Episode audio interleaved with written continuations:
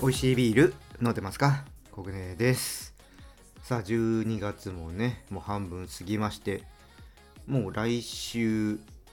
まあ、ほぼ来週末ですかね。今年も終わりですけども皆さんねもう少しですかね仕事納めまで、まあ、来週の終わりぐらいから長い人だと今年はどうですかね？1週間ぐらい休めるんでしょうかね？まあ、30日とか31日が土曜日、日曜日なので、ちょっと短くなってしまうよっていう方もね、いらっしゃるかもしれませんけども、私もね、ちょっと前にも話しましたけど、今年はまとまったお休みになりそうで、じゃあ何をね、して過ごそうかなっていうのをね、まあ、時々考えるんですけど、おそらくね、年末年始よくゲームして過ごすんですよね。あの、テレビゲーム。で、最近はもう全然そういったね、ことはできてなくて、まあ、1年に1回ゲーム機を起動させるみたいな感じで、最近のゲーム機って、そのシステムのアップデートとかが、ね、定期的にあったりするんで、まあ、めったにね、やらないんで、最初にじゃあちょっとやろうかなと思うと、そこから始まるんですよね。で、結構、その時点でなんかもうめんどくさいなとか思って、なんかやるのやめようかなとも思うんですけど、まあねそれやらないと始まらないので、まあ、その時間はまあ飲みながらとかねちょっと他のことをスマホいじったりとかねしながら過ごしてね、えー、やってます。今年の年末はですね私あの龍が如くっていうねあのシリーズずっとやっていて、まあ、ちょっと前に外伝が出たので、まあ、それをやろうかなと思ってます。また来年になるとね、ナンバリングで一番新しいやつが出る予定なので、まあ、その前までにちょっとね、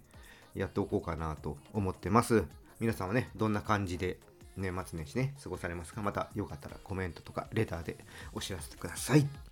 はい、じゃあここからはいつも通りビアコイやっていきたいと思います。この番組はですね、ビール紹介やビールにまつわる話をお届けすることで、ビールが飲みたくなる、ビールが好きになっちゃう番組です。今回はね、楽しく学べるビールクイズやっていきたいと思います。さあ、今日はどんな問題なのか、ぜひチャレンジしてみてください。それでは始めていきましょう。ビアコイオープンです。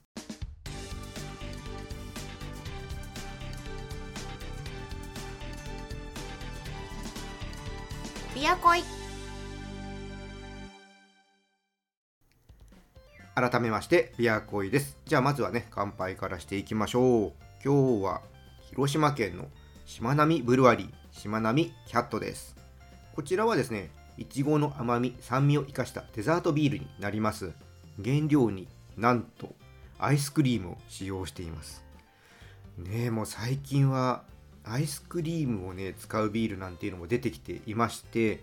アメリカにねコロナの前に行った時に、まあ、ドーナツを入れてるっていうねビール出会いましてすごい驚いたことがあったんですけどもアイスクリームはねもうちょっとそれ以上にびっくりですねいやもうねどんな感じなのか、ちょっとイメージつかないんでね、早速開けて飲んでいきましょう。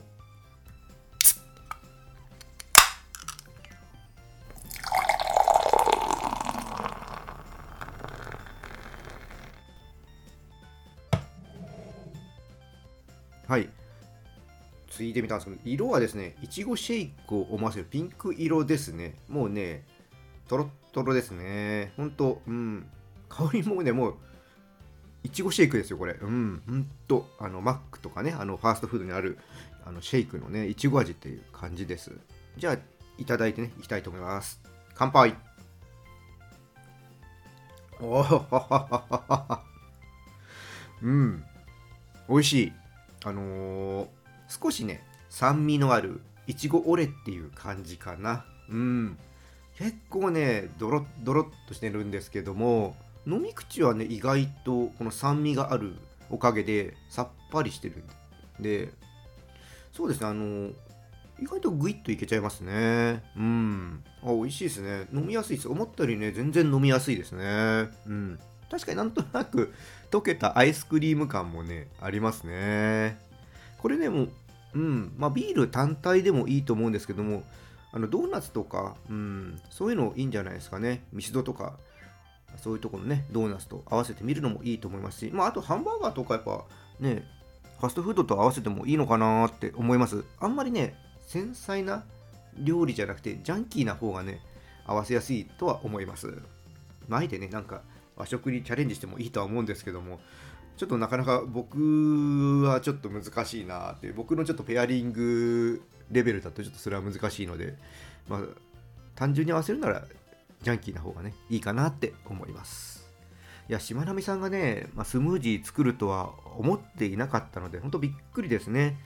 あのしまなみのね責任者の松岡さんはねラガービールねすごくたけてる方なのである意味真逆ですよねスムージービールっていうのは。こういったビールをね作るとは思わなかったんでねちょっとびっくりしました。でもね美味しいですね。ですいませんこちらのね商品はちょっと今売り切れちゃっておりますただね今こうホームページとかね見てみるといろんなスムージービール作ってるみたいなのでどこかでね出会える機会はあるんじゃないかなと思います是非ねクラフトビール専門店とかオンラインショップで見かけたらね飲んでみてくださいはい。で、しまなみさんのね、オンラインショップも貼っておきますのでね、気になる方ね、どんなビールがあるのか見てみてください。はい、じゃあここからは楽しく学べるビールクイズやっていきたいと思います。このコーナーはですね、ビールの世界に足を踏み込んだ人がもっと楽しくなる知識が身につく問題を出していきます。さあ、今回はですね、ビールについての問題です。それでは、いきたいと思います。問題。ポップのキャラクターで人気の IPA。この IPA が生まれたのはいつ頃でしょうか？次の4つのうち1つ選んでください。1、15世紀頃。2、18世紀頃。3、20世紀頃。4、21世紀頃。さあ、正解はどれでしょうか？それではシンキングタイムです。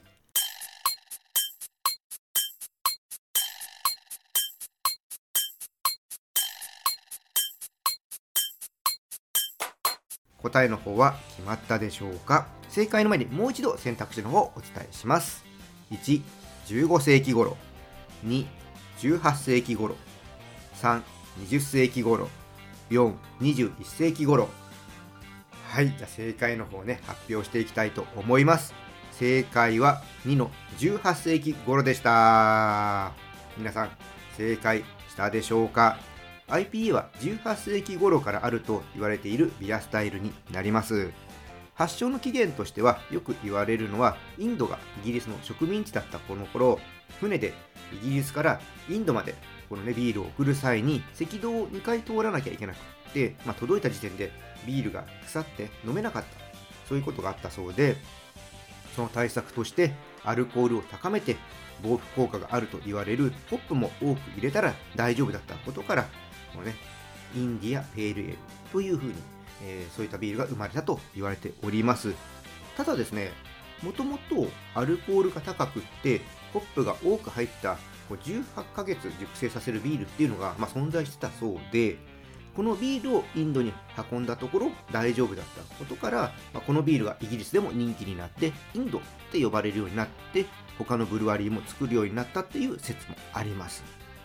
まあ、ちなみにイギリスでは1900年頃からあんまりねこの IPA っていうのは作られなくなったそうで再び人気に火がついたのは1980年頃のアメリカになります、まあ、この頃のアメリカっていうのは小規模ブルワリーの、えー、が出てきてきて、まあ、このブルワーさんが昔のビアスタイルをいろいろ試している中でホップの香りとか苦味こういうのを強調するためヨーロッパのホップを使うよりもアメリカのホップを使った方が良かったというところがあったそうです。で最初はねやっぱ結構癖のある味わいのビールだったんで受け入れなかったそうなんですけども、まあ、飲んでいるうちになんか癖になる人が増えてきてもうねこの IPA 今ではね、まあ、日本でもそうですけども大人気のビアスタイルとなっております、まあ、クラフトビールの入り口ともいえるビールであの華やかな香りと柑橘類とかね思わせる苦味っていうのに魅了されてビールの世界にどっぷり使ったっていう人はね少なくないです。ビールにね興味を持ったら IPA はね、一度は口にしてほしいなって思うビアスタイルです。まあ、先ほどね、ちょっとインドの話、あインドとイギリスのお話ですね。うんまあ、確かにね、こういったビールは、まあ、そんなになんだろうな、今思えば、確かにアルコール高くてホップバーンと使ったビールっていうのは、まあ、当時でもありそうだなと思ったので、ま、確かにこういった説っていうのも、うん、あるんだろうなと思います。ね、タイムマシンとかあったらね、ぜひそのあたりね、確認してみたいところですけどもね。はい。また皆さんね、これでね、ビールに詳しくなったと思います。ビールクイズに挑戦していただいてね、どんどんビールに詳しくなってください。